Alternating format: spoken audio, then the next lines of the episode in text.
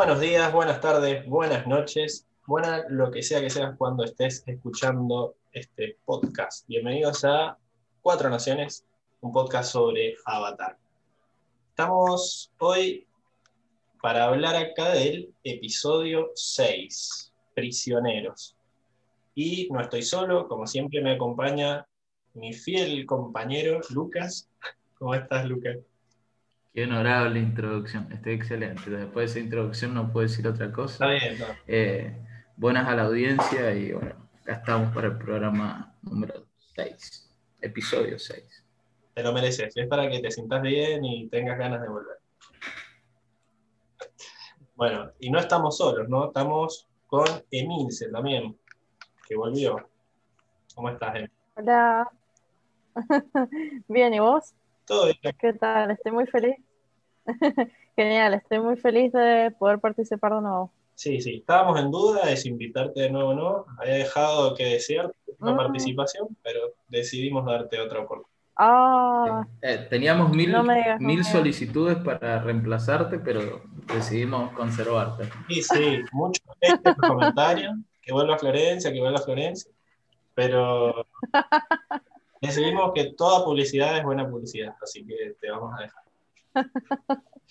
bueno, estoy muy agradecida por la oportunidad. Prometo no defraudarlos y le recuerdo a Lucas que acá ninguno es prescindible.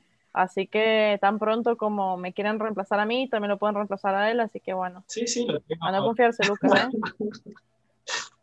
A no confiarse, ¿eh? ponerle pila con los resúmenes, que mira que si no gustan. mm. no se peleen, no se peleen.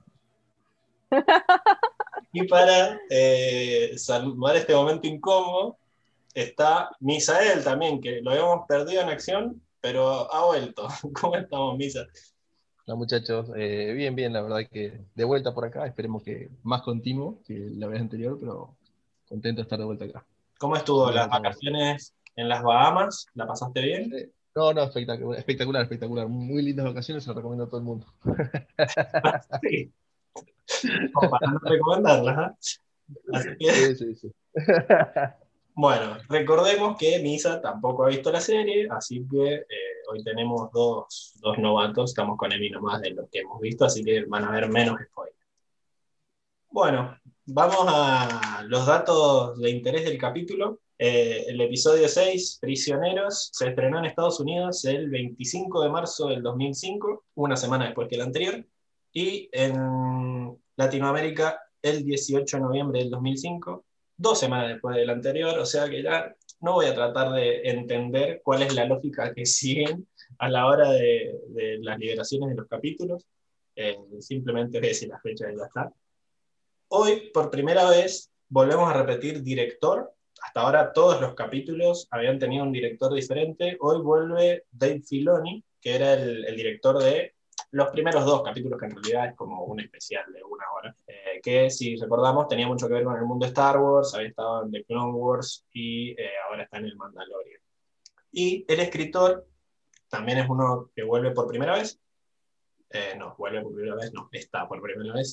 se llama Matt Hubbard, o Hubbard, o como se pronuncie, y es un escritor que ha trabajado más que nada en eh, sitcoms, no tanto en animación como todos los otros. Después de Avatar estuvo en cuatro episodios de Joey, el spin-off de Friends que todo el mundo dio. Eh, estuvo en 17 episodios de 30 Rock y en dos episodios de Parks and Recreation que bueno, son series que han, sido muy famosas en el mundo de las sitcoms. Y eh, el año pasado, o el anterior en realidad, bueno, el 2020 no cuenta, eh, pudo crear su propia serie, Forever, que también es una, una serie de comedia que se pone medio dramática, que está en Amazon Prime. Así que pudo pasar de escritor a productor en general, bien por él. Matt Howard nunca más va a volver a, escribir un episodio, fue el único, listo, me saqué las ganas, no voy a volver. Y no hay mucho más que hablar de, no hay muchos más datos de interés, así que vamos a la sección que más pide el público, que son los resúmenes de Lucas. ¿Qué pasó en este episodio, Lucas? Eh, vamos con el resumen del día de la fecha, capítulo Prisioneros, y arranca el resumen. Eh, bueno, nuestro club del avatar se encuentra con un maestro tierra, sorprendentemente, el cual, al ver la presencia de nuestro querido club del Calvito, escapa rápidamente. Nuestros amigos deciden ir en busca de este maestro tierra y de paso a comer, por lo que entendido. lo encuentran en la casa de su madre, la cual advierte rápidamente lo peligroso que es que sepan que es un maestro tierra. Así que a partir de ahí, viene la nación del fuego en busca de una renta media mafiosa y eh, zafan de ese momento. Luego la madre les permite pasar la noche ahí a nuestro querido club del Avatar. Y a medianoche son interrumpidos por la Nación del Fuego, el cual secuestra a este querido maestro tierra de forma media, me hizo acordar a, la, a una, una dictadura. Y nuestros amigos, nuestros amigos generan un plan para recuperarlo, el cual implican, o sea, descubren rápidamente que se dan cuenta que están secuestrando a los maestros tierra, entonces dijeron, chao, vamos a hacer pasar por maestro tierra para, con el fin de que secuestren a uno de nuestros integrantes y recuperar a nuestro querido amigo. Bueno, el plan es llevado a cabo y juntan, se juntan con el maestro tierra secuestrado en un barco, donde aclaran de entrada que no hay tierra. Katara intenta a modo eh, esperanzador revelar a todos los maestros tierra que estaban en el barco y fracasa rotundamente. Luego es, es abordada por Anga a mitad de la noche con el fin de salvarla de este barco donde se encontraban todos los maestros tierra y Katara, fiel a su. Bueno, se empieza en un capítulo muy centrado en Katara y manifiesta que no quiere abandonar a esta gente. Después de. Eh, no sé, no, no, no me acuerdo qué pasa ahí entre medio, después lo charlamos, pero a, fin de cuentas logra Katara levantar al pueblo, que se revele en el barco y salvar nuevamente a la nación de, de la tierra, de este barco de prisioneros, es como se llama el capítulo. Ok, sí. Eh, dijiste que no entendiste por qué se lo llevaron a Haru. ¿Cómo, cómo fue esa parte? No, no, no, dije que no, no, no, me acordaba. Sé que se lo llevaron a mitad de la noche cuando la madre le permite a nuestro club del avatar pasar la noche ahí, irrumpe la Nación del Fuego, que yo pensé que venían por el avatar y no, vinieron porque, pues ya, me acordé por qué lo secuestran. Porque en, en un cameo, porque era es una escena que la meten como para justificar justamente la duda que yo tenía de por qué se llaman a los maestros tierra. Hay un viejito accidentado en una mina a la cual le cae grande cantidad de tierra encima y Katara va a su rescate junto con nuestro amigo maestro tierra. No hay forma de salvarlo, el viejito está al borde de la muerte y Katara le sugiere que use tierra control para salvarlo al viejito. Cuando lo salvan al viejito, y todo parece que va a ser una felicidad absoluta, el viejito eh, vilmente nos traiciona a nuestro amigo, a nuestro maestro tierra, y por eso irrumpen en su casa a medianoche con el fin de secuestrarlo y llevarlo al barco de los prisioneros, como se llama el capítulo. Ahí está. Bien, era ese el detalle que te faltaba mencionar, que el viejo hijo de puta, después que lo salvaran, lo mandó al frente y muy, muy chupamedios de la Nación del Fuego creo que si no es el personaje más odiado de la serie, incluso peor que el Señor del Fuego, pasa, pasa raspado. Así que, bueno, muy bien, bien explicado todo. Ahora, estuvo bueno que no, no mencionaste ciertas cosas que vamos a, entrar más en detalle en las, diferentes secciones. ¿Algo que quieran aclarar que le faltó al, resumen? Los otros dos, Misa, ¿algo que te llamó la atención? No, no, no, yo que quise acotar la parte esta de, del viejito que, después lo, recordó y bueno, era solamente eso. Yo lo tengo bien fresquito porque lo vi hace un ratito encima, así que... Che, quiero que discutamos después si lo del viejo fue, eh, o sea, la, situación en la que se encontraba el viejo fue manipulada por el viejo o realmente estaba accidentado, porque eso también va a marcar qué tan hijo de puta es el viejo. Creo que lo podemos discutir ahora porque no, no es un personaje, no vamos a hablar de él en la sección de personajes. Ah, eh, para mí es un viejo hijo de puta, porque no estaba muriendo y lo salvaron y después andás a ver si por plata, por qué sé yo, lo mandó al frente como diciendo acá hay un maestro de tierra. Para mí no fue una trampa, porque No, puede tranquilamente haber recompensas para entregar maestros de tierra y por eso. Sí, pero- así. si fue algo planeado por el viejo para ganar la recompensa, eh, es muy peligroso, porque si no lo salva. Ah, pues no lo salva nadie, se caga muriendo. Pero, pero sí, para mí no. Aparte que es justo. Que es justo también, o sea, que se le cayó todo encima cuando justo iba pasando el chabón, o sea, era como demasiada coincidencia. Y además, teniendo en cuenta que parece que en el pueblo ya no hay más maestros tierra que se los llevaron a todos. Así que eso. ¿Vos tenías una opinión diferente, Lucas? ¿O pensabas que lo había armado? No, no, no, no, no, no, lo quería, no sé, me, surgió la duda ahora que lo estábamos hablando y podríamos, se me ocurrió que podría ser la primera encuesta del capítulo de, de a ver si el viejo manipuló la situación o no, nada más, pero estoy de acuerdo con lo que han dicho. Está bien, está bien. Bueno, pasamos entonces a la sección de personajes.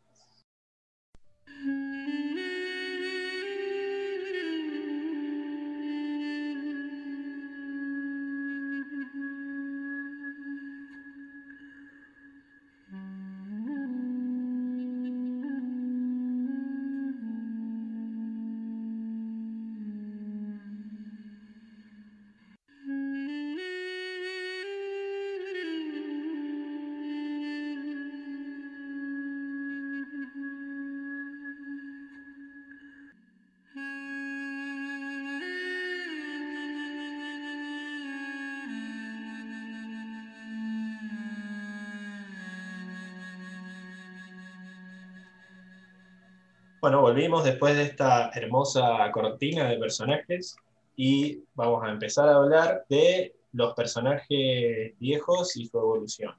Creemos que este capítulo más que nada es, como ya dijo Lucas, un capítulo centrado en Katara y es para mostrarnos mucho más de, de su personaje. Eh, Misa, ¿qué, qué, qué, podés, qué, decís que vimos de nuevo de Katara? Y un poco se, se ve eh, un trasfondo bueno, de nostalgia con recuerdos con la madre, situaciones similares que vivió su pueblo, eh, como que se siente muy identificada con, con Haru por la situación en la que vive, eh, por el hecho de que todo el pueblo está sometido por Nación del Fuego, siendo el caso de Katara, que directamente que arrasaron con su aldea, se ve muy identificada con Haru y bueno, quiere ayudarlo y quiere pretender que luche. Con el espíritu que tiene ella, digamos, se nota un espíritu un poco más combativo, en Katara también. Eh, esas son una de las cualidades principales que noté que, que evolucionaron o cambiaron con respecto a, a como venía siendo.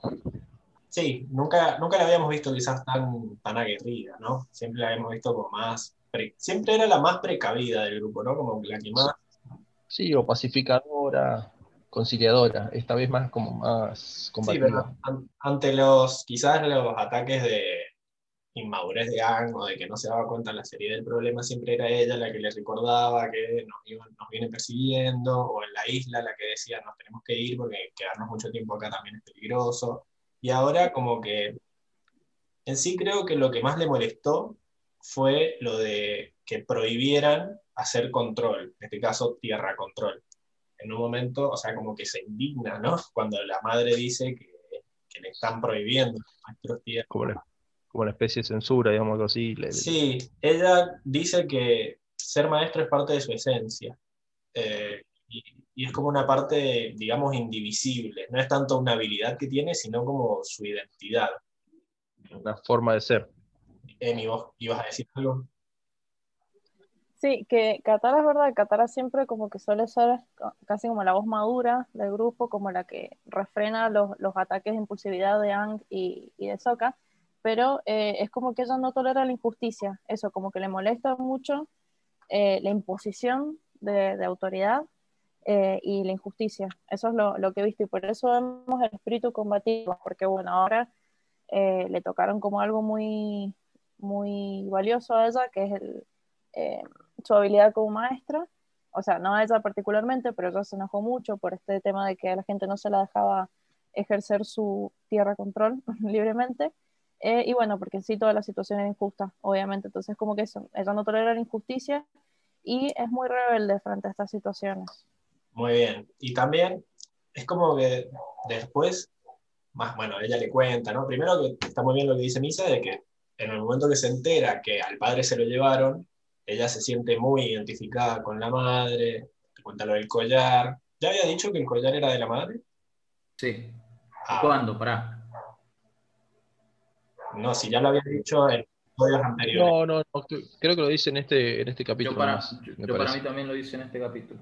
Perfecto, bueno, el, el, collar ese es de la madre, que bueno, también te faltó en el resumen que al final lo pierde y que lo encuentra Zuko, o sea que va a tener algo ahí con que chantajear, bueno, no sé. Eh, y, o sea, como que esa situación de que alguien joven, que el pueblo está como sometido y que uno de los padres eh, se fue por culpa de la canción del fuego, más lo de que se siente mal porque no lo dejan hacer control, ella se sintió como muy identificada. Y medio como que ella fue la que lo anima a que lo siga usando, a que se revele, y eso es lo que lleva a que lo encarcelen. Entonces después se siente peor, se siente culpable al punto de querer arriesgarse, meterse en una cárcel para salvarlo. Eh, así que sí, vemos, vemos eso. Vos, Lucas, no sé si tenías algo que decir de Katara.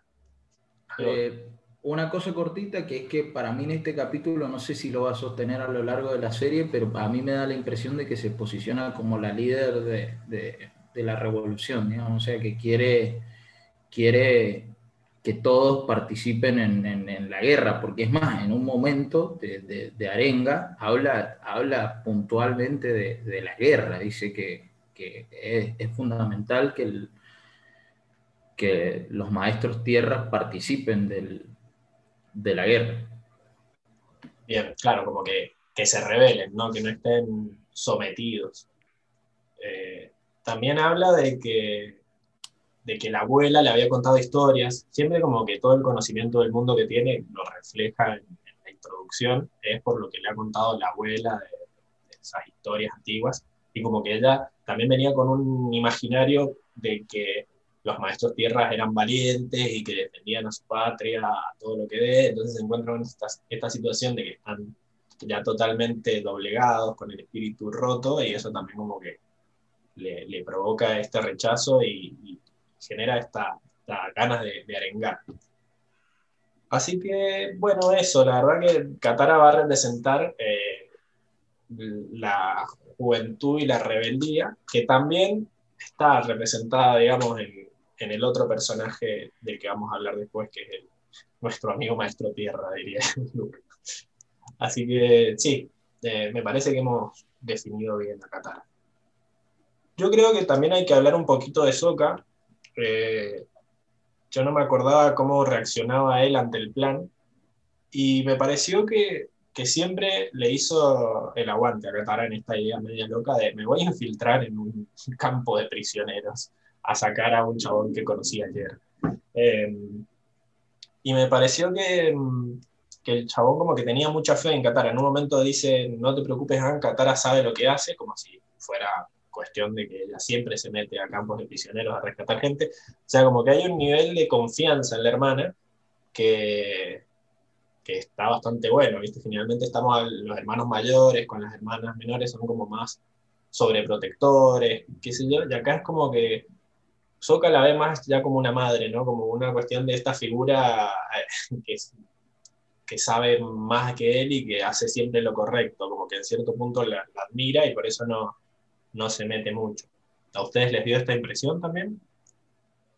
Sí, pero con una, con una salvedad, que es que eh, en momentos eh, no, no, o sea, es más consciente y lo rechaza el plan, pero al verla, es más, creo que lo dice literal, dice, o, algo muy parecido a lo que voy a decir ahora, que es como que Soca le dice, odio cuando te pones así, o sea, como que, eh, como decía el Pablo, no es la primera vez que se somete a esta situación, o sea, sé que como cuando Katara se compromete con una causa, solo queda tomar el, lugar de apoyarla y eso como su hermano lo entiende perfectamente, si bien trata de hacerla entrar en razón, sabe que no va a haber marcha atrás y a partir de ahí la, la apoya.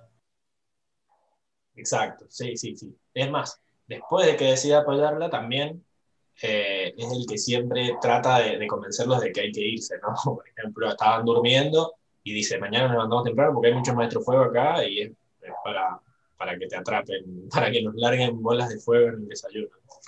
Eh, y después, bueno, habían, creo que habían llegado al, al, acuerdo de que eran 12 horas que tenía para sacarlo y si no nos íbamos con APA. Y, ahí encima es donde Qatar redobla la apuesta y, decide quedarse. Em, también empezamos a ver en Soca este, esta mm, como faceta suya de estratega. No sé si les dio, les dio la, impresión de eso, porque los dos planes que hacen, que son más o menos el mismo plan, de usar aire para levantar piedras, eh, usando los, ventilación, es idea de él. Más allá de que Katara dice, eh, me van a meter presa por tierra control, de alguna forma, Eh, es, el, es Soka el que inventa el plan y que termina funcionando las dos veces. O sea que también lo vamos a ver en esta posición de que no tiene poderes, pero es el que piensa los planes, una, una especie de, de, Fred en scooby Tal cual. sí, él es como el, el, el que hace, no me a hacer la palabra, el que hace la estrategia, es como el estratega. Eh, y bueno, yo creo que esto es porque él desde chiquito ha estado como muy involucrado con el padre. Eh, seguramente él ayudó al padre eh, a preparar, no sé, estrategias, qué sé yo. Entonces como que él tiene eso, no tiene por ahí mucha fortaleza física, no, no tiene ningún poder, pero es muy práctico, eso es lo que tiene. Eh, es muy inteligente, si bien tiene un sentido del humor bastante cuestionable, es muy inteligente, tiene mucha practicidad y hace muy buenos planes. O sea, se, se la arregla mucho para, eh, para hacer planes y que funcionen principalmente.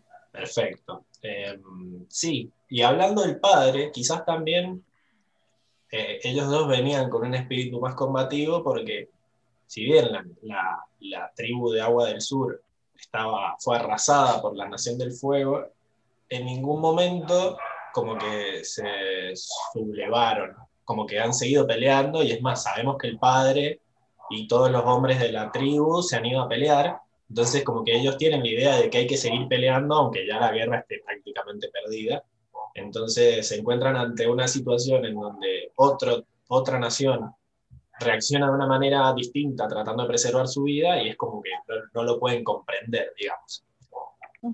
Claro, tal cual, porque ellos crecieron con esa idea de que, eh, con ese modelo, digamos, de, eh, de que de, la tribu combativa, entonces como que ellos están acostumbrados a eso y les parece totalmente natural y el hecho de que otra tribu esté tan pacífica y no se resista les, parece como, no sé, o sea, no lo comprenden, ¿viste? No, no entienden por qué se están dejando oprimir tanto, siendo que, como decís vos, la tribu del agua del sur, o sea, viste lo que era, era re chiquitita, eh, no tenían un montón de recursos y aún así eh, están encarando la guerra como pueden. Exacto.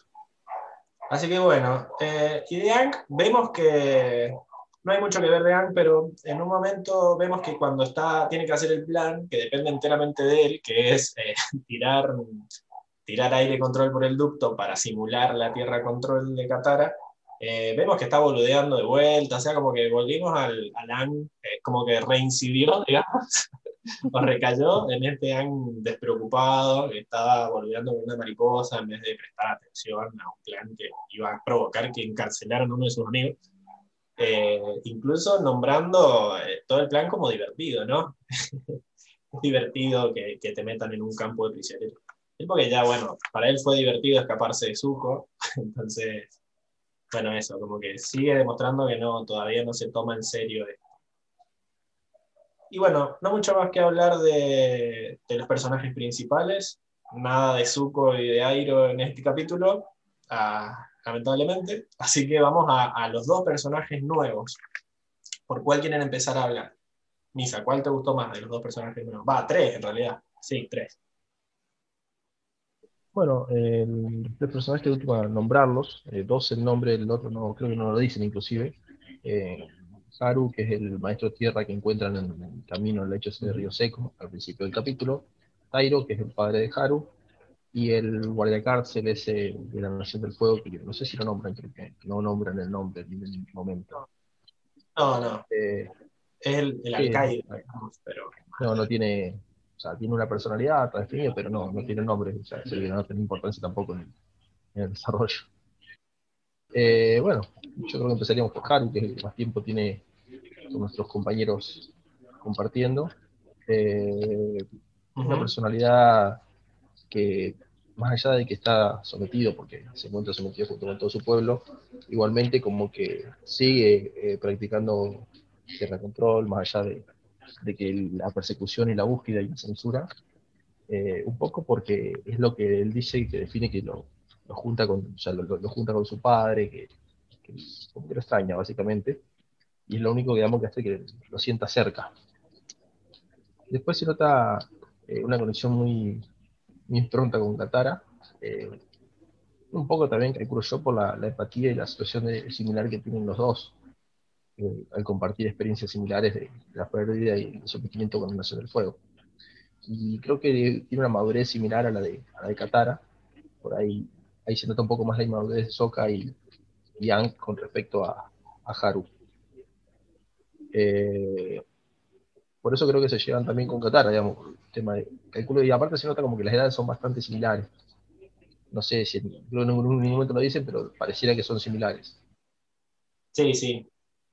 Está, está bueno esto de que Haru, o Haru o como sea, es el, es como la contraparte de Katara, ¿no? Es como que el que se revela o el que tiene ganas de Sí, sí, único que se nota, digamos, después también en el, cuando están en el barco, o sea, en el barco, en una, que me parece una plataforma petrolera de carbón, algo así, eh, es el, el, único que, digamos, que se puede llegar a notar que tiene intención de revelarse también, fue el último en llegar, creo que es el que tira la primera piedra, inclusive cuando se, se revelan finalmente. Claro, gracias a él es que se revelan después de dos intentos fallidos de Qatar. O sea, como que es el, el, que no ha perdido las ganas de pelear, digamos. También porque, bueno, no ha estado meses o años encerrado en ese. Claro, por eso, fue el último en llegar, ¿viste? entonces por ahí no está tan abatido como el resto. Pero está bueno esto de que siempre tira algún comentario para dar a entender que está muy en desacuerdo de que todo el pueblo se entregue y cada vez que habla con la madre, la madre volver a decir, vaya, que el madre tiene razón, de que es peligroso, de que haga tierra control. Del... Sí, sí, se lo terminan llevando, así que tenía razón la madre. claro, pero él eh, lo dice muy bien cuando lo que dijiste vos de que hacer tierra control es lo único que lo, que lo acerca con el padre. Y lo tiene también muy idealizado al padre, ¿no? En el sentido de que se lo llevaron. Sí, un, pero fue un gran luchador, lucharon hasta el final. Exacto.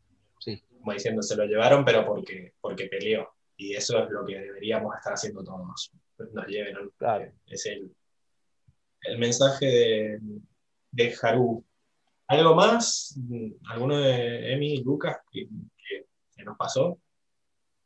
No, estuvo lindo lo que dijo el Misa. Tipo valiente. Podría, me, me gustó su, su, valentía. Perfecto. Y después, eh, cuando se lo llevan y se infiltran en, el, en la cárcel, se encuent nos encontramos con Tairo, que es el padre. ¿Qué tenés que decir de Tairo, Lucas? Y Tairo es un poco el líder de, de cómo le vamos a, eh, lo dicen técnicamente, no quiero usar término incorrecto. ¿Qué es? ¿Un pueblo o una aldea? ¿Qué dice? ¿Qué es? Yo entendí que era un pueblo minero. Bueno, eh, es, el, es el líder y como y, y es un poco la, voz de la experiencia y, siente una gran responsabilidad por su pueblo y cuida a, a, a, sus, a sus habitantes del pueblo y se preocupa por su, por su bienestar. Sabe que, que rebelarse conlleva eh, ir a, sufrir pérdidas y él eso lo tiene en la cabeza y creo que es un poco lo que más lamenta de, lamenta de, de, rebelarse, o sea, por eso no lo hace desde un principio con, cuando Katara lo incita, lo a hacerlo. Y en un, es más, en un momento eh, se da como que la definición del objetivo, porque Katara se lo propone, no sé qué, y él le dice que el objetivo ahora, a partir de ahora, es, es sobrevivir. O sea, como que eh, empieza con, con, un liderazgo muy consciente y muy precavido de sus habitantes, y bueno, después, bueno, gracias al a la arenga de Qatar y de, de, la actitud de Qatar logran, logran liberarse y ya cambian la actitud completamente y quieren, es más, a lo último dicen que van a liberar a todos los pueblos tierra, se van, van a hacer que se liberen todos los pueblos tierra y, y, bueno, eso es lo que, lo que a mí me pareció de Tairo. Está, está muy bueno esto que decís de que, o sea, por lo que nos dice Haru, él era un tipo revolucionario, ¿no? Como que estaba a favor de, de pelear contra todo, por eso se lo llevaron, pero no era un cabezadura, digamos, cuando se lo llevan y ve que ya estamos en una posición de que, bueno, ya medio como que perdimos, estamos acá encerrados, de pedo nos dan de comer, si nos hacemos los locos nos van a castigar más, nos van a matar, qué sé yo, eh, como que empieza a pensar de una manera más conservadora y empieza a pensar por los otros, ¿no? Ya no solo es él y su honor de pelear, sino que tiene que pensar en el bien de todos los que ya están ahí. Em, Tal cual, es más, vos lo ves que se preocupó un montón por la gente. Eh, cuando llegaron Katara y Haru, eh, le ofreció comida a Katara. Eh, también en un momento dijo, no sé, algo como, asegúrense de que los más, como los más ancianos tengan cobijas, tengan algo para taparse. Es como que él se preocupaba muchísimo por el bienestar. se había dado por vencido, lamentablemente, pero bueno, sabía que, que una sublevación les iba a costar probablemente la vida a todos. Así que bueno, como sabía que esa no era la manera, eh, se preocupaba que todos tuvieran comida, que estuvieran en buenas condiciones y, y, se preocupaba mucho también por los, por los ancianos, de los que estaban, entre todos los que estaban en ese barco. Otra, otra cosa que, que, estaría bueno que, que rescatemos es, es, que como que el, el, capítulo busca dejar bien en claro la valentía que tiene este, este pueblo, porque mencionan, eh, yo lo vi en dos casos puntuales. Eh, el, primero, el hijo, Haru, le dice que eh, perdieron, pero ante una probabilidad de 10 a 1, y así todos decidieron pelear. Le mostrado la valentía que tenía, que tenía el padre. Y también me parece, ¿cómo será que al padre le, enseña y le, le choca esa, esa gran batalla en la cual salen perdiendo? que apenas Katara se revela, le dice, no tenés ninguna probabilidad de ganar, pero ve que está haciendo lo mismo que hizo él en ese momento, como eh, por valentía decidir pelear en contra de las probabilidades. Exacto. Es más, él le tira una frase que es eh, a Katara cuando están hablando, cuando ella le dice, no, pero hay que pelear, es, admiro tu valentía y envidio tu juventud, le dice. Es como, me, me, estoy viendo en vos reflejado eh, pero bueno, ya pasó mi época y ahora veo las cosas de otra manera. Entiendo cómo hablas, pero créeme que no, que no es así. Ya lo intenté y fallé. Entonces, yo creo que ah, eh, este capítulo a mí me encanta, creo que está muy bien logrado en ese, esa forma de que están dos personajes hablando de algo totalmente opuesto y los entendés a los dos. Eh, entendés de dónde viene Katara y por qué tiene ganas de pelear, y hasta en cierto punto vos que tenés toda la otra información, porque vos sabés que ella está con el avatar y quieren ayudar, es como que tratás de, como querés que los maestros tierra se rebelen, pero por otro lado te pones en la piel del tipo que ha estado a no sé cuántos años encerrado y que las ha pasado todas y entendés por qué ante una chaboncita de 14 años que viene y les dice que se tiene que revelar, él no le da pelota, como diciendo, a ver, mira, está complicada. Entonces creo que eso lo, lo, hace bastante bien y creo que es el primer momento en el que vemos en la serie consecuencias reales de una guerra, más allá de muertes, qué sé yo, pero eh, vemos que no es simplemente pelear y morir, es, hay gente que se toman prisioneros, eh, es una especie de colonia lo que tiene la Nación del Fuego en la Tierra, o sea, es como un ambiente bastante complejo para una serie que en teoría era para niños. O sea, ese nivel de profundidad me parece que, que hay, que hay que remarcarlo bastante. Um, y también me gustó que se nota que incluso después de que les largan el carbón, después de que han logra sacar el carbón de la sala de motores y lo tienen ahí y tienen toda la tierra suficiente para enfrentarse a los, no sé, 10 maestros fuego que habían custodiándolo, incluso ahí ellos no, no se sienten con la valentía de pelear, o sea, como que siguen teniendo miedo, más allá de que ya ahí las, las probabilidades que decimos habían cambiado. Entonces, también se ve como que no se cura mágicamente todo el, trauma que tienen de todo lo que le han hecho, o sea, siguen pensando que, no, que va a salir todo mal, ya, ya tienen esa idea en la cabeza y eso me parece algo, algo muy realista. Hubiera sido medio tonto que ante la primera oportunidad que tienen la tomaran. Si no hubiera sido porque Haru, que no pasó todo eso, fue el que, el que inició la pelea, y después simplemente empezaron a defenderlo, porque el primer tierra control que hace Tyro es para crear una pared para que no le llegue el fuego a, su hijo, eh, no, no hubiera pasado nada. Entonces me parece que, que, logran definir muy bien al personaje y logran que lo, que lo entendamos. Yo, yo, no sé si a usted, yo no sé si a ustedes les pasó, pero como nuestro viejo y querido tío, eh, que hace mucho no sale, lo extraño, tío, ¿cómo se llama? Tiro Airo, ¿eh? Airo. Este es parecido. Lo, lo, lo, extraño, entonces que quiero, en un momento menosprecian, eh, no sé si a ustedes les pasó, quiero largarlo a ver si a ustedes les pasó lo mismo, menosprecian también la presencia del avatar. Es como que, que me hace acordar mucho al tío, porque el tío siempre dice, bueno, sí, no es tan importante el avatar.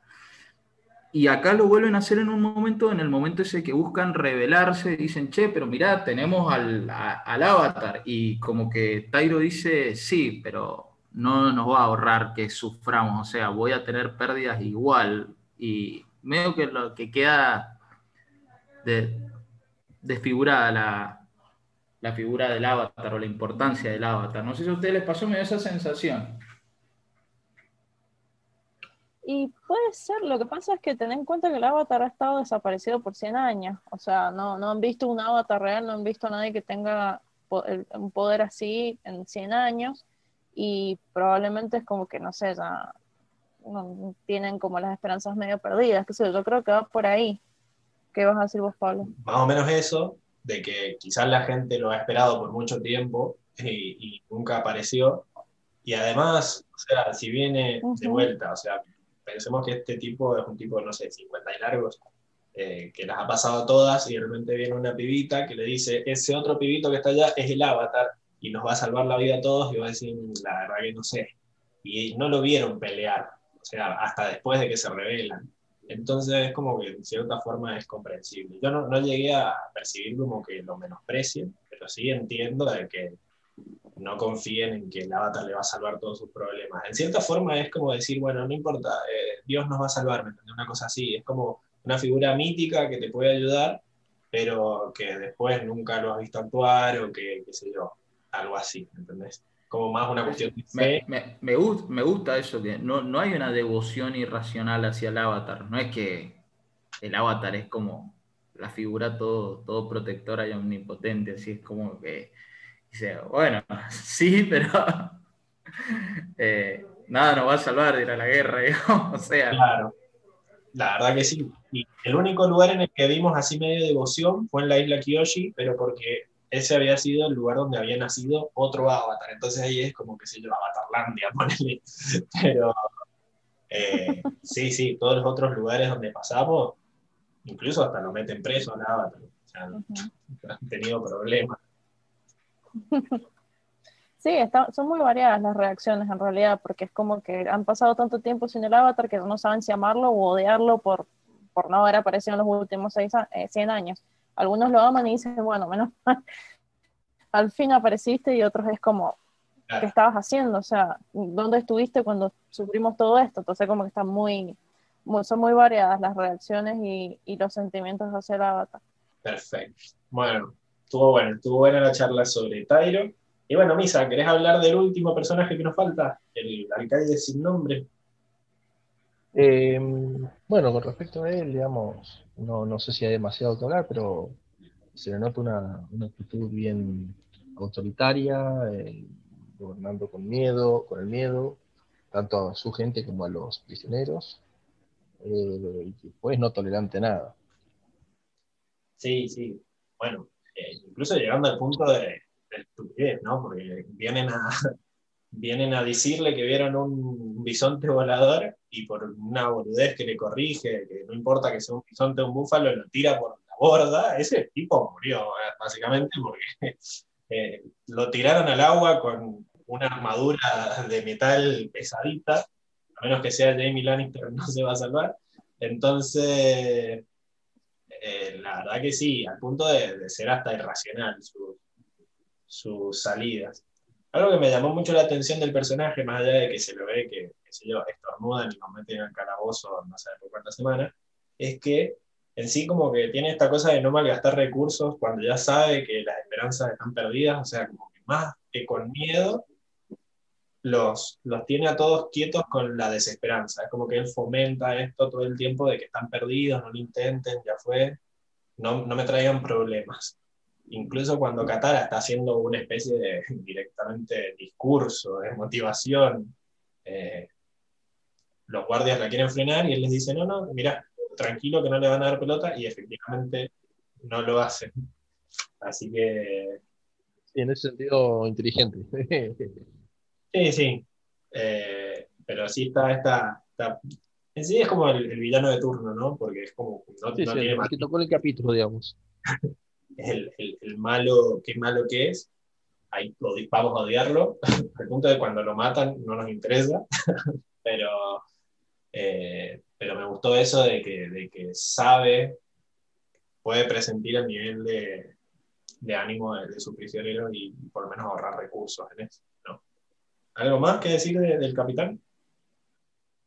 No, no, o sea, lo mismo que, que, están diciendo hasta ahora. O sea, desde el momento uno muestran lo despiadado que es. Eh, eh, es más, apenas llegan los, prisioneros, dicen, bueno, mire, quieren que más que mal, mal que mal, que se sientan como prisioneros quiero que sean nuestros invitados, y un chabón tose mientras él está terminando de decirlo y lo manda al calabozo como dos semanas, ahí deja claro como diciendo, ya está, es un tipo, es una basura este tipo.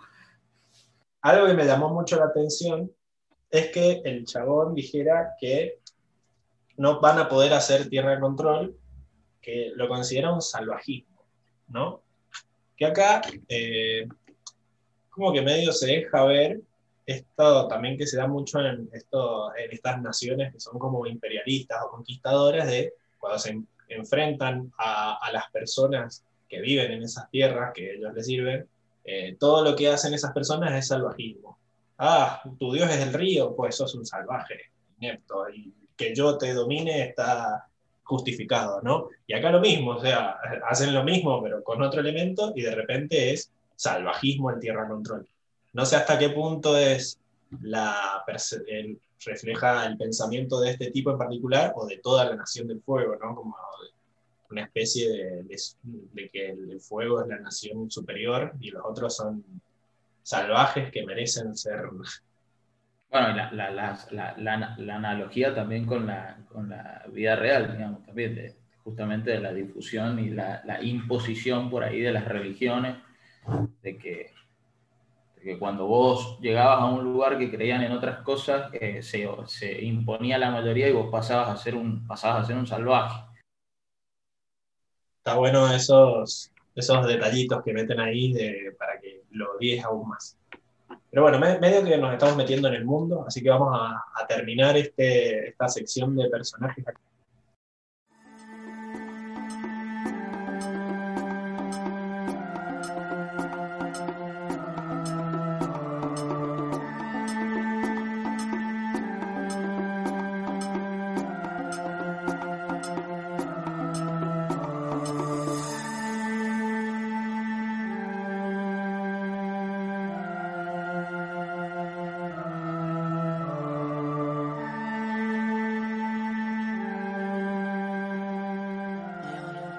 Seguimos entonces con la sección de construcción del mundo. Y en este, en este episodio nos muestran como dos locaciones principales. Una es el, pueblito este, minero donde está Haru y después el, campo de concentración barco donde meten a, los maestros tierra. Lucas, ¿qué, qué, qué te llamó la atención de alguna de estas dos locaciones? El pueblo, un pueblito ordenado, chico, se ve con una inferioridad respecto a, la Nación del Fuego. Y de, la Nación del Fuego nuevamente, bueno, obviamente cada vez haciendo más evidencia de su poderío bélico, con grandes naves que ven que tienen, que nos dicen varios, varios detalles de, de, de cómo están formadas las naves. Bueno, ya sabemos que se mueven por combustión y que creo que eso ya lo sabíamos, igual que se mueven por combustión, que queman carbón para poder mover las naves, pero aparte tienen una estructura de madera y están recubiertas por un metal pesado que las hace eh, bastante rígidas e impenetrables, digamos. Eh, también, bueno, respecto al mundo, eh, obviamente en, las luchas y también se ve en las, en los enfrentamientos y todo, cómo vuelve de vuelta a formar un, papel central el tema del contexto, porque aclaran, obviamente tienen prisioneros maestros tierra, y aclaran desde el momento uno que no hay tierra en el barco, o sea que no podían manipular nada. Y después, no sé ustedes, me hizo un poco ruido, después si quieren lo charlamos, que cómo terminan usando el carbón como tierra, mm, es raro eso, pero bueno, no sería tierra, ¿no? Es un mineral, es un mineral. Es un mineral. Vamos por partes. Vamos por partes, porque dijiste un montón de cosas. Vamos por la primera. Eh, el carbón. A mí también me quedó la duda. Yo siempre pensé que el carbón eran como vegetales petrificados o, o Yo cuerpos, también, cuerpos biológicos. O sea, como que era. era no, no El carbón también se puede formar del petróleo. El petróleo embebe la piedra y es carbón. La roca madre es carbón también, carbón mineral. Siempre lo que pensé era que el carbón era orgánico. Esa era la palabra. no el era- origen es orgánico. Siempre del carbón es orgánico el origen. Claro, pero después lo busco en Wikipedia porque me quedó la duda de por qué el metal no es carbón, no es tierra y el carbón sí. Y cuando lo busco me dice que el carbón es una roca. Es una roca que se ha formado de una manera extraña y tiene propiedades combustibles, pero es una roca, fin y al cabo. Y hasta ahora lo único que hemos visto mover a nuestra tierra son rocas. Así que eh, me parece que sigue, sigue teniendo sentido esto. Y andás a ver qué es lo que. Debe ser un carbón parecido al nuestro, pero, pero bueno, siempre está la duda de que en su mundo quizás el carbón es de otra forma. Pero me parece que tiene sentido que lo. Después, eh, lo que dijiste de que el barco eh, es la cárcel y que se aseguran de que no tengan tierra, me parece que es algo sumamente inteligente y la verdad que sería muy difícil encontrar alguna otra cárcel para un maestro tierra. O sea, como, ¿de qué haces tus Sí, cárceles sí, para es interesante eso de como que para cada tipo de, de nación, digamos, le, le buscan la forma de cómo suprimirle la- la- las habilidades. Eh, en ese sentido, digamos, como que tienen bastante estudiado el- cómo suprimir las habilidades del resto, cómo tenerlos encarcelados, cómo someterlos. En ese sentido está bueno, es interesante. han tenido 100 años para pensarlo, ¿no? Me hace acordar a, a Batman, que supuestamente tiene, tiene un plan para derrotarlos a todos en caso que se vuelvan locos. Bueno, acá En Doom. también, En Doom, si no me equivoco. exacto. Eh, acá, bueno, Hay, también, hay- hay una película de esa que, que, Sí, Doom. que- El animada de Que- la Liga de la Justicia, Doom. Sí, sí, como que lo hackean a Batman y le sacan la- la- la- el plan para Sí. neutralizar a cada uno de los miembros de la Liga de la Justicia. Claro, el amo de los espejos con, en órdenes de Bándalo Salvaje. Está muy, muy buena la, la, la, la trama, digamos. Capaz que en un futuro hacen un live action de ese. Está, está buena, a mí me gustó mucho la trama. Está Sí, buena. muy, es muy buena esa película de, de la Liga de la Justicia. Es muy buena. y si hacen un live action seguro la cagan. Déjenla en- Sí, bueno, eh, el- la de Batman vs. Superman creo que está muy, muy, muy basada en eh, The Rise of the Dark Knight, creo que es el... Sí, esa, que es zarpada esa película. Es zarpada, zarpada, zarpada. La animada, digo yo, la animada que son dos partes. Eh, Sí, sí, está muy basado en eso, eh, la Batman vs. Superman. Pero mal basada. Pero mal basada, mal basada. Es, es una de las mejores películas que he visto de superhéroes y eh, la de animada, obviamente. Bueno, volvamos, volvamos que esto Bueno, no es el sí, sí, nos fuimos a, a otro lado. fue mi culpa, pero sí, está bueno eso de que por lo menos piensen que no tiene sentido que metan a un, maestro tierra en una cárcel común porque se va a escapar. Eh, y bueno, dejan bien claro que el metal no es tierra, así que los maestros tierra no lo pueden controlar. Y bueno, me gustó esto de que recalques de que los maestros fuego tienen a su poder la combustión, ¿no? Que, que tiene sentido, porque la combustión es quemar cosas. Eh, y me llamó la atención que cuando la, la meten presa Katara, se la llevan en un carrito que es un auto. O sea, es un vehículo con ruedas que tiene motor que hasta ahora creo que no habíamos visto. Habíamos visto barcos, eh, pero un autito con ruedas. Me pareció algo que pasa así rápido y, y que setea la, la superioridad del, de la Nación del Fuego. Otra cosa que me llamó la atención es que claramente eh, la Nación del Fuego, más allá de terminar la guerra, empezó la guerra con fines coloniales, ¿no? con fines eh, imperialistas, digamos, porque deja bien claro la mamá de Haru que ellos, la Nación del Fuego a ellos los ha tomado para minar las minas de carbón, para la redundancia, y usar el carbón para los barcos. O sea que es una cuestión de que han, han invadido esa zona porque tiene una importancia estratégica grande. Bueno, más allá de que vemos que hay, hay ciudades que quizás por, por su fortaleza no las atacan, pero hay pueblitos que los atacan y otros que no, quizás deciden a quién atacar en base a, a, qué recursos le pueden sacar a eso, ¿no? Después eh, dice el, el, guardia, el alcaide, que es un astillero. Eso, yo no sabía que era un astillero, al parecer. El astillero es el, lugar donde, a donde reparan los barcos, exactamente. claro, fabrican y reparan barcos. Pero generalmente los astilleros están como en puertos, ¿no? Están en un lugar cerca de la tierra, no están en el medio del mar. No sé si hay astilleros que están en el medio del mar, no tengo idea. yo, yo creo que sí, yo, yo me, la, me, la, juego porque sí, es como un tipo, es como un portaaviones, ni, nada más que de, de barco. Estoy casi seguro de que sí. Lo googleamos.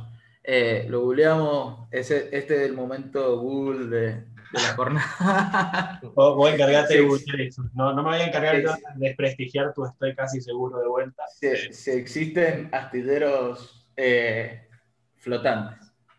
Pero sí, era como, como que el astillero era ese gran barco, ¿no? Que era un barco mucho más grande que cualquiera que, lo, que hubiéramos visto, y después habían un montón de barcos que eran los que trasladaban a los prisioneros. Parecía más una plataforma más que un barco. ¿Sí? A mí me pareció más una plataforma que un barco, como si fuese una plataforma petrolera, pero de carbón, o para reparar cosas. Como estacionado. la verdad que no, no sé nada de barcos, pero parecía como una estructura mucho más grande que los barcos en sí. Entonces. Sí, sí, sí, estoy seguro. Estaba bueno. Eh, después, volviendo al pueblo, se ve que era un pueblo organizado, que tenía unas mini murallas alrededor, había ponerle no más de 30 casas, una cosa así, en esa vista panorámica que se ve desde arriba. Eh, después vimos que Katara se acerca a una bomba antes de que se encuentre a la madre llorando y se dé cuenta que se llevaron a Haru, estaba sacando agua de una bomba. O sea que existen estas bombas para extraer agua, pero ella, como es maestra agua, no hace falta que la use. Directamente saca el agua de los tubos y no voy a andar haciendo fuerza como una campesina. Eh, y bueno, me, pareció medio loco esto de, que la tierra control estuviera prohibida, como una cuestión ya de invadimos y tratamos de como criminalizar tu cultura, ¿no? Sí, parecía que inclusive como que no se pudiera hablar de eso directamente. Como a ese, a ese punto llegaba. Sí, sí, claramente la, la Nación del Fuego está más allá de los recursos y todo esto, está haciendo como una expansión cultural, de decir, bueno, todas las otras, todas las otras naciones tienen que desaparecer directamente, o no son dignas o son salvajes, y cualquier rastro que quede de su cultura, más allá de que es sensato encerrar a los maestros tierra, que son los que más problemas te pueden traer a nivel de, ataque y defensa, eh, me parece también que como que le están poniendo a la Nación del Fuego, no sé si me estoy yendo al pasto, pero en el lugar de, nazis, ya directamente. O sea, básicamente este astillero funcionaba como un campo de concentración más que como una cárcel. O sea, estaban ahí libres, de pedo alimentados. La, la, gente que metían eran como de un origen étnico único, era como, no habían cometido un crimen, no era por un acto, no, no se fueron sometidos a un juicio, ni nada, ni siquiera eran prisioneros de guerra porque no eran no eran militares, eran civiles.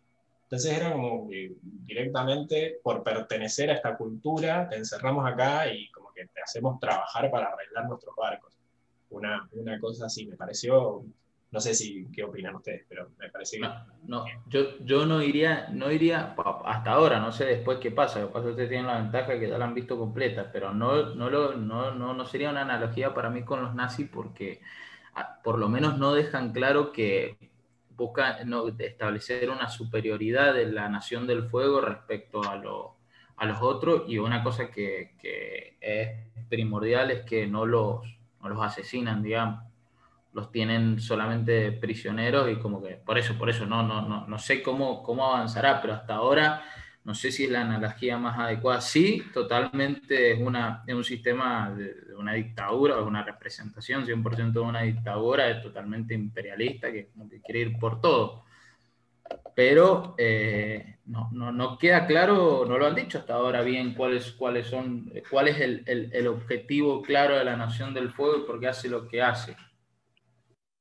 Es cierto, dicho, estoy hablando, estoy hablando desde lo que han mostrado hasta ahora, ¿no? De uno, uno de los cables del salvajismo, del comentario del chabón, que puede ser una apreciación totalmente personal o, o, no, o representar a la nación completa. Por otro lado, eh, la ropa que usaban en el barco, o sea, era como que tapaban las ropas de ellos con una especie de saco marrón, cosa de añadir al, a la atmósfera deprimente. Una bolsa alpillera, parecía. Claro, papa, no sé. eh, eh, estaban medio libres, les daban de comer apenas, no usaban como mano de obra.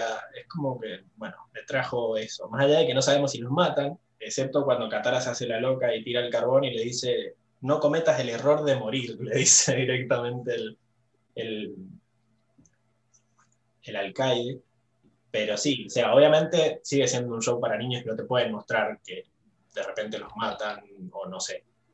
Ah, bueno, eh, eh, me hizo, sí, es verdad, tienen razón, me hizo mucho ruido que vos dijiste hace un ratito, como cuando lanzan a los, a los líderes, al líder de la Nación del Fuego de esta, de esta embarcación, lo larga al agua, vos das por sentado de que, de que los mataban, ¿es así o, o, o quedan dudas, digamos? A ver, la, la serie en sí no muestra muertes directas, sigue estando en una serie de Nickelodeon. Entonces, uno tiene que, o sea, cada vez que hay alguna muerte, como que lo van a disimular, lo van a disfrazar de alguna forma. Si está en directo lo hacen. Este lo claro. al agua y no sabía nadar, o sea.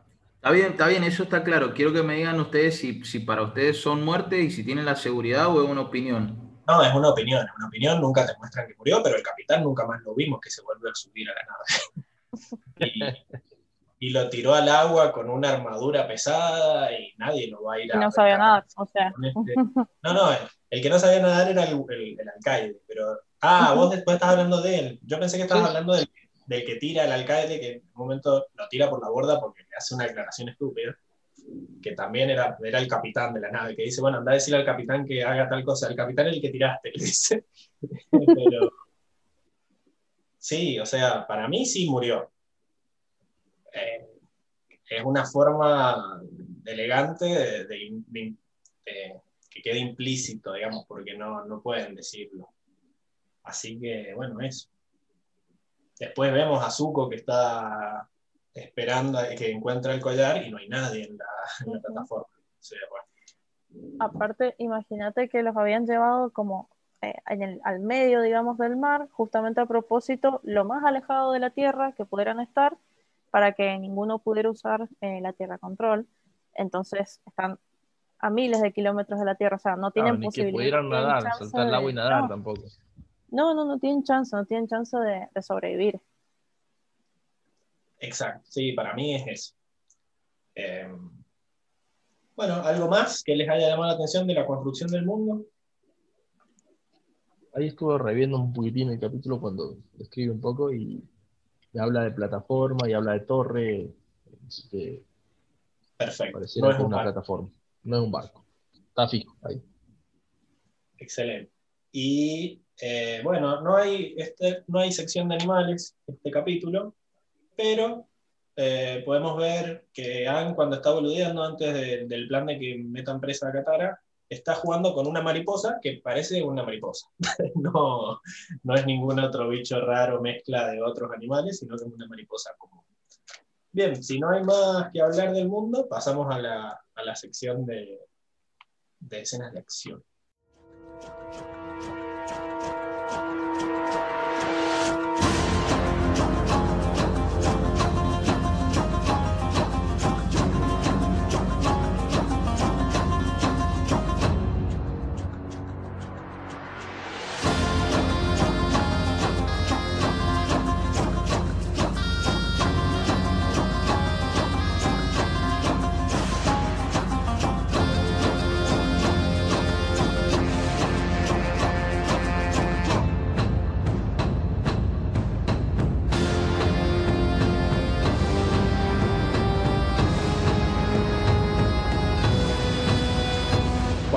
Volvimos a la sección de escenas de acción o batallas. Tampoco hay mucho de esto. Mm, tenemos una escena de acción grande al final, que es cuando se revelan los, los maestros tierra en el barco. Eh, Misa, ¿te, parece explicar más o menos el, contexto del escenario para ver quién tiene la, ventaja, quién no? Eh, bueno, vamos a hacer intento. Eh, bueno, en un principio, digamos, los maestros tierra no, tenían recursos para usar sus habilidades, porque no tenían tierra cerca. bueno, usan la dimensión del fuego, usa eso justamente para someterlos y evitar que se rebelen. finalmente obtienen el, carbón con el plan de Katara Yang, eh, Soka. Eh, bueno, y ahí como que, más allá de que al principio no tienen su iniciativa, porque están como, se nota que están como eh, muy sublevados, muy ya, digamos, martirizados por la situación, finalmente se, empiezan a luchar cuando eh, Haru o Haru arroja la primera piedra. Y bueno, ahí se, se ve que, digamos, que eh, más allá de la situación, digamos que los maestros fuego también pueden combatir, pero ya se nota que ante la superioridad numérica y teniendo el recurso que usan, eh, tienen la ventaja los maestros tierra. Eh, sobre todo porque pueden usarla de modo defensivo, a modo ofensivo, la tierra, digamos, es muy versátil, digamos, en ese sentido. Sí, no es un escenario común de maestro tierra, generalmente un maestro tierra tiene como el terreno a su favor, digamos. O sea, si hay claro, Está limitado, digamos, en que podían usar esa porción de tierra nada más, pero bueno, podían usarlo y lo usaron bastante bien. Se ve que la usan como, como piedras pequeñas para tirar, como escudo, como que lo, lo presionan, lo solidifican para hacer una piedra grande y, tirarla con todo. O sea, lo usan de muchas formas diferentes, pero no tienen el entorno, pero tienen el material por lo menos. Es como que de repente nada más tienen municiones para atacar. Claro, ¿no? claro, algo así. Pero de su lado también tienen a Ang, que siempre puede hacer aire control porque siempre va a tener aire, excepto en circunstancias muy poco probables. Y también tenían a Sokka, eh, que por lo menos tenía un arma, ¿no? Porque ellos estaban totalmente desarmados. Claro, claro. Eh, me pareció raro que no, no, Katara no usó su habilidad de agua control también en el medio del océano, eso me pareció un poco raro, pero bueno. Exacto. Eso iba a decir que Katara al parecer no, desde esa plataforma no puede alcanzar el agua que está eh, por lo menos todavía no tiene ese control del agua. Eh, Katara estaba realmente desarmada, estaba al pedo. La batalla más que para Arengar no, no podía hacer nada. Eh, del otro lado estaban los maestros fuego, que habían algunos que eran maestros, al parecer los menos, eran maestros fuego. Sí, eran, eran soldados comunes que usaban lanzas. Exacto. Bien, ese es el, ese es el contexto inicial, ¿no? Eh, tienen la munición Ang y Soka por un lado, y del otro lado hay maestros y no maestros para defenderse en disminución. En, digamos, en desventaja numérica estaban los demás maestros. Eh, quiero, quiero que en algún momento discutamos una cosa y es que, o, la aclaremos ahora para, para, la audiencia que no ha visto la serie como yo, que es que eh, los maestros fuegos no necesitan de la, o sea, lo pueden generar ellos mismos al fuego sin presencia de fuego, sin presencia de absolutamente de nada, y eso se, ve claramente favorecido respecto al, resto, digamos. Eh, está bien que Ankh, como dijimos, de verdad, es muy difícil dejarlo sin aire, creo lo único que se me ocurre es llevarlo al espacio, no creo que tengan los medios para eso. Eh, sí, por eso, o sea, prácticamente no se lo puede dejar sin aire, pero los maestros fuego generan fuego a partir de, la nada, digamos. Sí, sí, eso es la gran ventaja que tienen, también porque la serie creo que hace un muy buen trabajo en tratar de que todos los, elementos estén como balanceados, ¿no? Que todos tengan ventajas y desventajas. No podría, no podría evitar la, la habilidad de fuego sacándoles el aire justamente para no, importa. Es un pensamiento, una idea que tiro así. Sí, no, no, ojo, yo también lo he pensado eso. O sea, obviamente que para hacer el fuego eh, necesita del oxígeno y es que no sé, porque es verdad, eh, en realidad lo que necesitan para hacer el fuego es oxígeno y Ang no manipula el oxígeno, manipula el aire. O sea, que, que contiene oxígeno, pero no sé si puede hacer eso. No sé si llega a ese nivel de.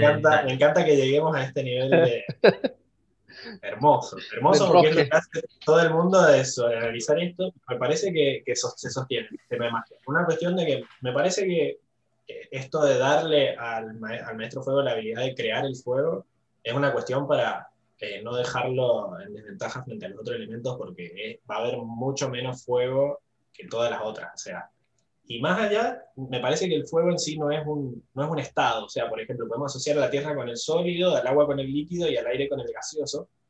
Y me parece que los maestros fuego lo que pueden hacer es calentar el aire para que se prenda fuego, digamos. Y por eso es que pueden lograr esas llamaradas. Es como que, sí, lo generan directamente. Y eso va a hacer que siempre tengan ventaja sobre alguien que no tiene su, elemento a mano. O sea, ellos siempre van a poder generar fuego. Después, con respecto de si Ang puede o no apagar el fuego. Creo que lo vimos, el primer capítulo lo vimos, sí, que apagaba. El primer capítulo, eh, cuando estaba peleando con Zuko, como que Zuko estaba haciendo unas llamitas chiquitas porque estaba en su pieza, no quería prender fuego todo. Eh, y lo que le hacía era como envolverle la mano para apagarle el fuego. Ya cuando es una llama más grande, supongo que se le puede llegar a complicar. Eh, y, si está peleando contra muchos a la vez, también supongo que también. Pero eso, eh, sí, es una ventaja muy grande que los maestros fuego siempre tengan su elemento a mano, que es una ventaja que también comparte acá. Así que quizás la tierra y el agua, principalmente el agua es la que está más, tiene ese efecto, porque la Tierra, o sea, solo tuvieron que crear una plataforma en el medio del océano para que no tuvieran acceso a sí, sí. Hay, hay, eh, tenemos como eh, cárceles perfectas, digamos, o sea, la, cárcel perfecta para un maestro tierra es encerrarlo en el medio del océano. Eh, creo que para los maestros agua sería una cárcel en el medio del desierto. A Ankh te lo tenés que llevar al espacio y después lo, con, y después los, los, ¿qué me quedan? ¿Cuáles me quedan? Los, los, ah, bueno, los del fuego estamos cagados, pues los generan ellos mismos. los metés junto con Anka ahí. O, junto con Anka, sí. Por ahora no han, mostrado las debilidades, pero, pero tienen. Créanme que está, para mí está todo bastante balanceado y ya van a encontrar formas de bufear un poco a los maestros agua para eh, sacarle este, este problema de que si no llevan agua encima no, no pueden hacer nada.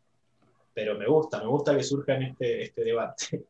Para volver a hablar de la batalla en sí, hay muy poquitos movimientos, pero que me parece que está bueno para setear los niveles de, de, de qué puede y no puede hacer un maestro tierra. Porque venimos de un, venimos de un capítulo en el que supuestamente vimos al, al maestro tierra más grande, más poderoso, que es el rey Bumi, entonces como que nos puede haber dado una impresión medio mala de lo que puede hacer un maestro tierra común. Hacía de, de todo. claro, Bumi ya era un experto, hacía lo que quisiera, se trasladaba por debajo de la tierra, era, estaba muy OP. Pero bueno, acá, por ejemplo, Haru en sí puede movilizar piedritas chiquitas. Las grandes con las que estaba entrenando en el río seco, este donde lo encuentran, eh, tenía que usar las dos manos para levantarlas y para moverlas, como que usaba los dos brazos, estaba toda su concentración en ahí, y eh, después tuvo que como que juntar fuerza para sacarle todas las piedras encima al viejo, y es como que las empujó, ni siquiera las controló a dónde caían, solo como que se las sacó encima, ¿no? Y después, bueno, está este, este movimiento característico que hace con, con las piedritas de rotarlas encima de su mano y ahí la usa para empezar la pelea. Después em, está bueno como para, bueno, ahí los maestros fuego atacan primero a Haru, que, que los atacó a ellos, y usa, el padre usa un montón de piedras de carbón para hacer una, una muralla de carbón que está bueno el detalle de que cuando el fuego golpea la muralla, se ve que donde golpeó estaba rojo el carbón, o sea, como que no es tierra normal, es una, roca que precisamente se prende fuego, así que estaba bueno. Eh, después lo usaban prácticamente como proyectiles, es como que largaban piedritas, pero lo que me gustó es esto de que se lo que ya creo que lo dijiste, Misa, de que el Haru y el padre juntaron varias piedras, como que la comprimieron, aumentaron la densidad y generaron una piedrota gigante que la usaron para destruir un, creo que la pared del, patio ese donde los tenían y poder escapar. Sí, hicieron caer unos guardias que había arriba de la pared. Claro, también hicieron una especie de terremoto con eso. Em, pero ese movimiento que era poderoso, necesitaron dos maestros para, para hacerlo. Y después al final, que, bueno, también como que lo movían como olas, que esto ya se lo vimos hacer a Gumi, de que si tenías un montón de piedritas, las movías como una especie de, ola que podías con eso empujar a la gente o trasladarla. Y el último, el último movimiento que hicieron fue que se juntaron tres. O sea, como que cuando se, se vuelven más locos los movimientos, tienen que como que juntar más gente, ¿no? Se juntaron tres, agarraron todas las piedras y como que se las pusieron de piso a los maestros fuego y ahí los, los tiraron al agua y terminaron. Eh, entonces como que ya nos, como que nos establecen el poder que puede llegar a tener un maestro tierra común, ¿no? No el rey Gumi, que era el, crack de los cracks.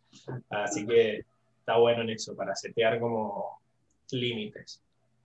Después, bueno, eh, pelean Soka y Yang también. Soka vence muy fácil a un guardia y, y con ayuda del monito, que me quieren decir el nombre, Momo, Momo. Eh, Momo sacan el de agarra una lanza, participa de las batallas. Momo me parece importante eso. Eh, es más, saca varias lanzas.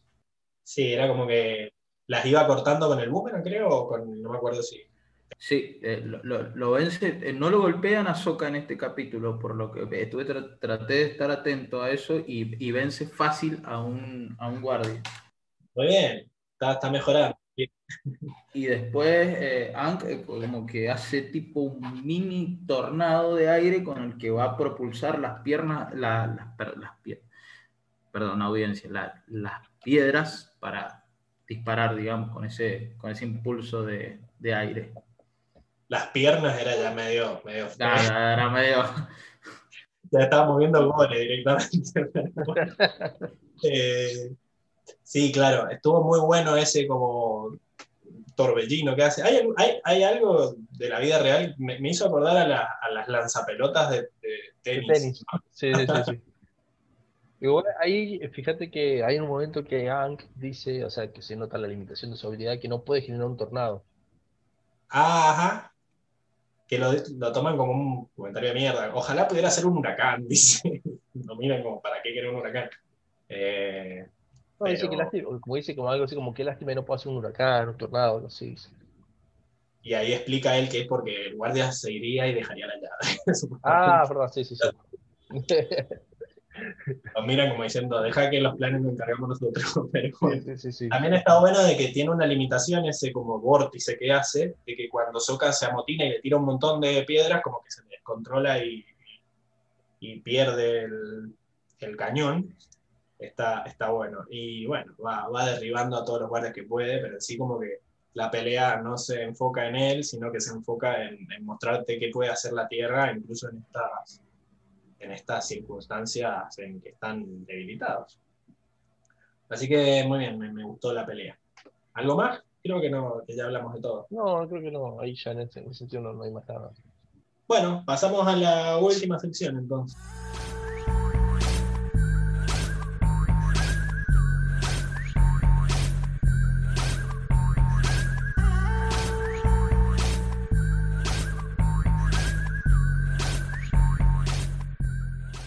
Bien, vamos a la, a la última sección, que es la de momentos favoritos, en donde generalmente cada uno dice lo que más le gustó y siempre le cagan el de Lucas. Así que vamos, vamos a empezar con él para que diga su, su chiste favorito, así evitamos problemas. Bueno, mi chiste favorito le puse, eh, le puse título y todo, loco.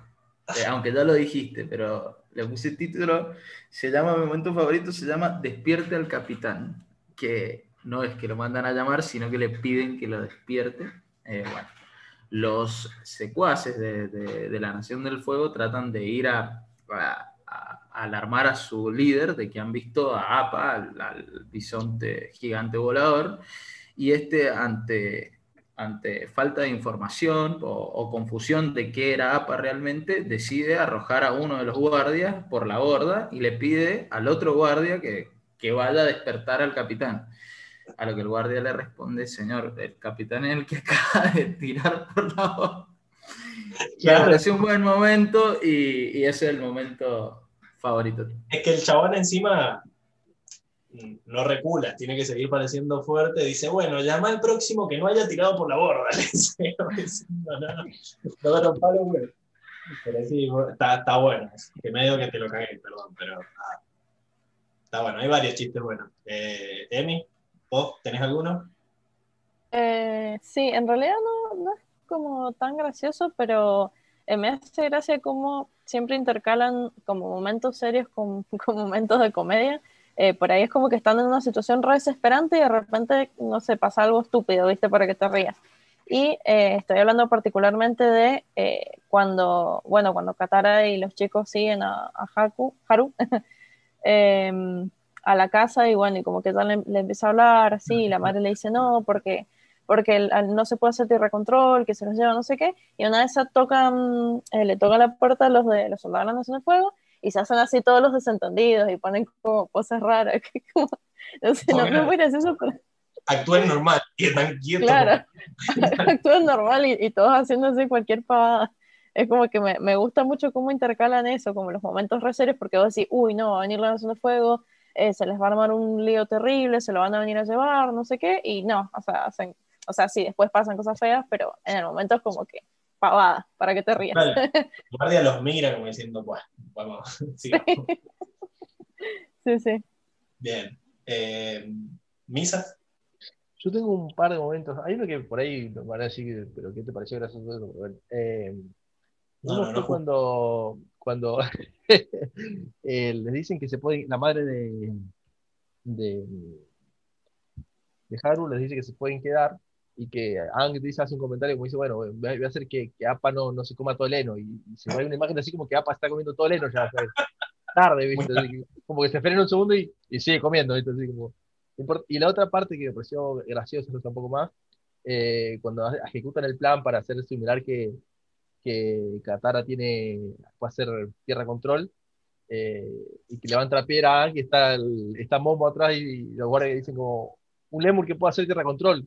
Y, y quedan como diciendo, no, es la chica la que hace tierra control, que le dice, toca por ahí, creo que sí. Sí, Bueno. sí, sí, Yo, yo, yo también estuve entre, esos, entre ese momento y este, porque el guardia piensa que es Mo el que hace tierra con todo. Claro, eso. sí, sí. Aparte se sonroja inclusive y todo el guardia ahí. Ajá, como que dice, bueno, eh, ya chica. Bueno, yo, eh, ese iba a ser el mío, claramente, porque encima tan inesperado, porque encima ya que por- se veía re falso el efecto de que salía aire sí, sí. y todo, y la, la chabona encima, toda el- el- la pose de anime que hace como tierra control y le levanta la piedra que se mueve apenas y queda como, encima Momo justo estaba levantando los bracitos y queda como... Y para el "Bien, colmo el aire, porque se veía el ¿qué?". aire así saliendo de, de- de la mentira, o sea, más trucho imposible, Ah, más trucho imposible y Y el otro chaval dice, no, es la chica. No, no, Soka tiene que aclarárselo encima, ¿viste? Como que. Claro, que justamente estaba siendo la víctima de la situación. Así que no, no, muy. Ese, ese momento es épico, la verdad que. Encima tan inesperado, porque de por sí ya era muy absurda la situación. Así que bueno, me lo cagaste, Misa. Voy a hacer de Luca y voy a decir que ese era el mío. También me dio mucha gracia cómo se. Ya que lo dijiste vos, voy a decir otro. Cómo Katara aprovecha que tiene que bardear al hermano. Ah, sí, le dice de todo. empieza a decir, cretino orejudo, al final hasta los elefantes se, se- se reúnen para burlarse de vos. era como, se pasa bueno, cañazo, se desquitó. Se metió mucho Había bronca ahí retenida. sí, aprovechó y, y después y después se nota que, que se va, se la lleva a la Katara y se queda tocándose la oreja como que se sintió mal y después le dice a Momo, no, vos tenés oreja, vos tenés oreja grande, no yo". Así que, no, muy, muy bueno. Eh, sí, creo que está muy bueno el del capitán, pero para mí gana, gana Momo Maestro Tierra, sin duda. Bien, vamos a la frase entonces. Misa, empecemos por vos, así si me la cagás, me la cagás rápido. Eh, sí, no, ya me la cagaste un poco a mí, pero bueno. eh, es como muy, es muy obvia, creo que vuelvo a hacer. eh, la de mm, Tairo diciéndole a Katara, admiro tu valor y envidio tu juventud. Eh, creo que no hay ninguna mejor, va, no sé, por lo menos yo no encontré ninguna mejor en este capítulo. Es muy, muy buena y muy real, digamos, con respecto a la situación total de, que tenía. Tyro es el, el airo trucho de este capítulo, creo que van a Sí, ser sí, sí, sí, sí. Es más, tal... no se le ocurrió cambiar tanto el nombre, inclusive. Claro, bueno, Ajá. es tío Airo, tío Airo de Tyro. como, como Hodor. Es joder, es joder. Pero sí, e- esa me gustaba, pero no era mi favorito. Ah, mira vos, mira vos, a ver, a ver si te la. Mira, zafaste de un balazo, a ver qué. Quedan dos, a ver qué pasa. Todo- todo- todo- Tengo la misma en el misa. Bueno, está bien. Emi. Eh, bueno, la, la mía no se puede aplicar como a otros contextos, pero me gustó porque como que tuvo mucho, mucho impacto para el momento, eh, que fue cuando, mm, cuando el papá de, mm, de Haru está por tirar al, al tipo esto, toda la, la tropa de la Nación del Fuego, y el tipo este le dice, no, no, que no sé nadar, y le dice, "Mm, bueno, escuché que los cobardes flotan, y es Ah. como, bueno, no es muy aplicable a la vida, pero me gustó porque tuvo como mucho impacto, No, eh, y fue bueno. como Sí, sí. venganza, o sea, es me gustó, me gustó esa frase. De vuelta épica, o sea, de vuelta me la cagaron, pero sí. Es, Claro, es es genial, como- porque, o sea, el, el chabón primero que dice, no, no, que, que no sé nada, y el chabón le dice, no te preocupes, pero se lo dice con un tono de calma, he oído que los cobardes flotan, y después el movimiento que tienen que hacer para, para soltar es muy, muy épica la escena, o sea que es como esas frases, viste, que dice Stallone o Schwarzenegger antes de matar, bueno, acá también es lo mismo, es como, y que los cobardes flotan, me pareció Es como un hasta la vista, baby. Claro, es la enfermedad y yo la cura. bueno, no me- Eh, como sabía, sabía que me iban a cagar, eh, anoté algunas. Eh, hay muchas de Katara en su arenga. No sé Sí, si. sí. Sí, eso yo iba a decir otra de ahí de. que, bueno, Yo el a punto de, de, elegir una de esas. de cuando cuenta la historia que le contaba la abuela sobre la nación del, Sí. de, de los maestros tierra, y esa parte también está buena. No me acuerdo bien la frase exacta, pero estaba buena. Sí, algo como de que créanme que el avatar volvió y que tienen que pelear no porque les hayan quitado su control de la tierra, sino porque no les pueden quitar su corazón o cosas así. O sea, una, una frase que la chabona tiene carrera como política, me parece. Pues. Buena No lo oradora. no lo convenció por el trauma acumulado nomás, porque hasta a mí me dieron ganas de agarrarme las pilas. Es, muy buena líder, los dos son muy, muy buenos líderes, así como que son, tienen personalidades más o menos opuestas, Katara y Sokka, pero es como que los dos tienen eso en común, con mucho liderazgo. Sí, porque bueno, también volvemos a que los dejaron a cargo de la tribu y se lo tomaron muy en serio y Tal han estado entrenando, parece. Ujú. Después, Ujú. la otra también cuando Katara, Sokka le dice que se tienen que ir porque ya está, o sea, le dieron 12 horas y ya es peligroso volverse a quedar y ya dice, no voy a renunciar a esta gente, como diciendo, o sea, como que se siente obligada, hasta responsable de que si tiene la mínima posibilidad de salvarlos, lo tiene que hacer, más allá de que ellos tengan una misión importante que quizás vaya a salvar a mucha más gente. eh, esa frase también, como el, close-up que le hacen a la cara y todo, está, está bastante bueno. Que sí, esta, este capítulo había, había frases buenas. Bien, y vamos a la última. eh, mejor escena en general. Arrancamos por vos, Emi, a ver.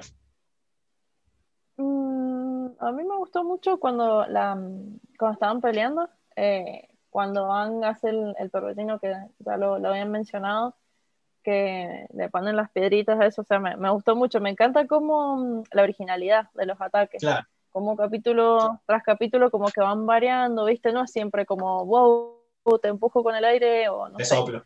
o te mando, qué sé yo, claro, te soplo, ¿viste? No sé, o o te, te tiro un remolinito, no sé, con el, con el palito este que usaban para planear.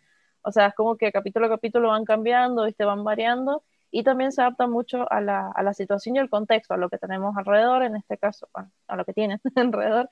Viendo todos los capítulos, Sí. nunca hay dos peleas iguales. O sea, siempre o cambia algo, y incluso con quizás los maestros aire y fuego, quizás son los que menos originalidad pueden llegar a tener. O sea, es largar aire o largar fuego. Eh, también encuentran la forma de, de- de- de largar ataques creativos. Y la verdad que a mí nunca se me ocurrió hacer un, como un lanza pelotas de tenis con aire. Eh, Está, cual. está bastante bueno. Sí, sí.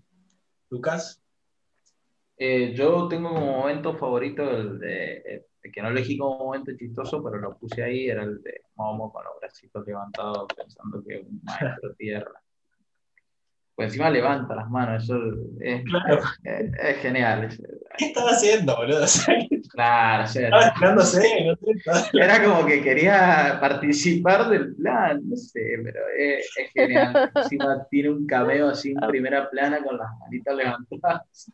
Y como que le cambia la cara cuando dice que es él el maestro tierra, es como que hace una expresión así. Y está bueno como que le ponen el fondo brillante amarillo, así como para añadirle epicidad, así como. Sí, sí, claro. Está muy bien lograda esa escena, porque, bueno, la, la parte esa de anime también de Katara, como que le ponen rayas en el fondo, así como cuando están gritando los personajes, que sé yo, de Dragon Ball Z, cosas así. Está, está bastante bueno también. ¿Misa? No, mi, mi, escena favorita sí, también es esa secuencia completa, digamos, de, de la ejecución del plan para, para hacerla creer que era una tierra de control, con la parte de los insultos a, a Sokka, con el, el error del, del guardia pensando que era Lemur y Momo el que hacía tierra de control, y la aclaración de, de Sokka, la cara de, de Katara cuando, cuando ah, dice eso, o sea que no se la esperan, ¿viste? Bueno, eh, esa escena me gustó mucho, mucho, la verdad. Me pareció graciosa, interesante, un poco de todo. Bien, bueno, voy a tener que aclarar que no se la puede elegir por dos cosas distintas, pues si no se hacen los vivos y, y trabajan menos. Bueno, yo, yo de vuelta, como que me gusta cuando te dicen las cosas sin, sin decírtelas explícitamente. Eh, me gustó, no es mi favorita, pero me gustó la escena en donde Katara se entera que se llevaron a Haru y cómo lo único que tienen que hacer para que entiendas qué pasó, más allá de que nosotros lo vimos, es ese primer plano a la madre llorando, que está mirando al horizonte, así como no, no hay una escena en que ella llora y dice, ay, se llevaron a mi hijo, nada, es eficiencia, es la madre llorando y mirando con tristeza a Katara, listo. Y otra que me gustó mucho también es cuando Sokka explica en el barco, bueno, esta sí es mi favorita, cuando Sokka explica en el barco cómo van a hacer para, para largar el carbón de, la sala de control o donde esté, no sé dónde está, y te muestran cómo la cámara se mete al ducto de ventilación, atraviesa el fuego y te muestra que están varias tuberías que dan la sierra, o sea, como que toda la ejecución del plan te lo muestran en una toma, digamos, eh, continua o sin cortes. Es obvio que es animación, pero, pero está bueno como eso de que mueven la cámara y va siguiendo todo y te muestran como va a dejar uno abierto y por acá va a salir y la cámara sale por ahí y se encuentra a, a Sokka y a Katara. Me gusta cuando usan esas, esas técnicas de animación que supongo que deben costar mucho hacerlas. O sea, es más fácil dibujar un plano estático y supongo que hacer que una cámara se mueva alrededor de un, un sistema de tuberías debe ser bastante complejo y como que le añade ese toque a la escena. Así que esa, esa fue mi, mi escena favorita. Sí, fue como que a la vez que lo iban contando, como que lo iban ejecutando también a la parte, al, plan, porque cuando ya vuelven a fuera que terminó de contar el plan, como que ya había pasado y estaban rodeados y pasa. Exacto, exacto. Era como que pusieron las dos acciones en paralelo, lo de contarte y de paso mostrarte cómo lo hacía. Eh, y que después, bueno, el detalle de que cuando salen está todo negro y tuvo que llenarse de carbón. Bien, bueno, entonces terminamos, volvemos a la última parte donde aclaramos qué nos dejó el capítulo para la trama. Eh, quizás lo más importante es que, bueno, ahora estos maestros tierra se van a encargar de ir liberando pueblitos, más allá de que no nos veamos. Eh, nosotros vamos a seguir a Ang, supongo, pero eh, van a estar estos maestros tierra rompiendo un poco los huevos. Y eh, lo más importante es el, como el cliffhanger con el que te deja el capítulo al final, que es que Zuko ahora tiene en su poder el, de contar de Qatar. el collar de la madre Qatar. Claro, que la chavala se pone re mal cuando se da cuenta que lo perdió, no sé cómo lo perdió, pero lo perdió. Eh, así que eso es un... ¿Cómo se llaman? Eh, se llaman en, en, en estas historias Cliffhanger. el cliffhanger es eso, sí, pero el, estos objetos que, que te muestran que alguien los tiene, creo que sea el, el arma de Chekhov o algo así, que es que cuando te No, muestran una... No son Orocruces esto, pero bueno. Ah, No son Orocruces. No son. No, No, es- O como cuando, cuando, en, cuando en Game of Thrones le muestran las ballestas a, a Cersei, claro, ballestas gigantes para... Si hace lo que te referís. pero eso Misa es otra cosa. Lo que dice el Misa creo que se llama, ah, tienen otro nombre, pero son como que son elementos alrededor de los que toda la trama, por ejemplo, el cubo de Transformer, cosas así, son elementos que no importa qué es lo que sea, pero es lo que hay que obtener. Esto es otra cosa, es cuando te dicen que un personaje tiene algo y que sabes que en algún momento lo va a usar. Creo que el, ejemplo más específico es cuando te muestran que alguien tiene un arma, estás en un primer plano y sabes que la tiene. Y que en algún momento que la va a disparar o se va a armar un quilombo con esa arma porque no te la van a mostrar para otra cosa. Bueno, acá eso tiene esta arma de Chekhov, eh, Zuko, que es el, collar de Kataras. Vamos a ver en qué capítulo lo usa, pero acordémonos, acordémonos que tiene eso. Así que bueno, un gusto que hayan compartido la tarde de hoy conmigo. Eh, bueno, le toca a Emilce ahora hacer la despedida, en esta tradición de que todos los días le toca a uno distinto. No, las dejamos en Emilce. Lo digo, el próximo capítulo es el... Sí, el capítulo 7, pero es un, técnicamente es un capítulo de dos partes, el 7 y el 8, pero igual lo vamos a hacer separado, porque no, no, no, tienen mucha coherencia como un especial de una hora. Es un, creo que se llama El solsticio de invierno, primera parte, El mundo de los espíritus. Tiene una segunda parte que es el capítulo 8, pero lo vamos a hacer en dos podcasts separados. Así que el, próximo solo vamos a hablar de, del 7. Y bueno, los dejo con Emilce. Bueno, eh, un placer estar eh, en otra edición, en otro mm, programa, analizando nuestra serie preferida de la infancia.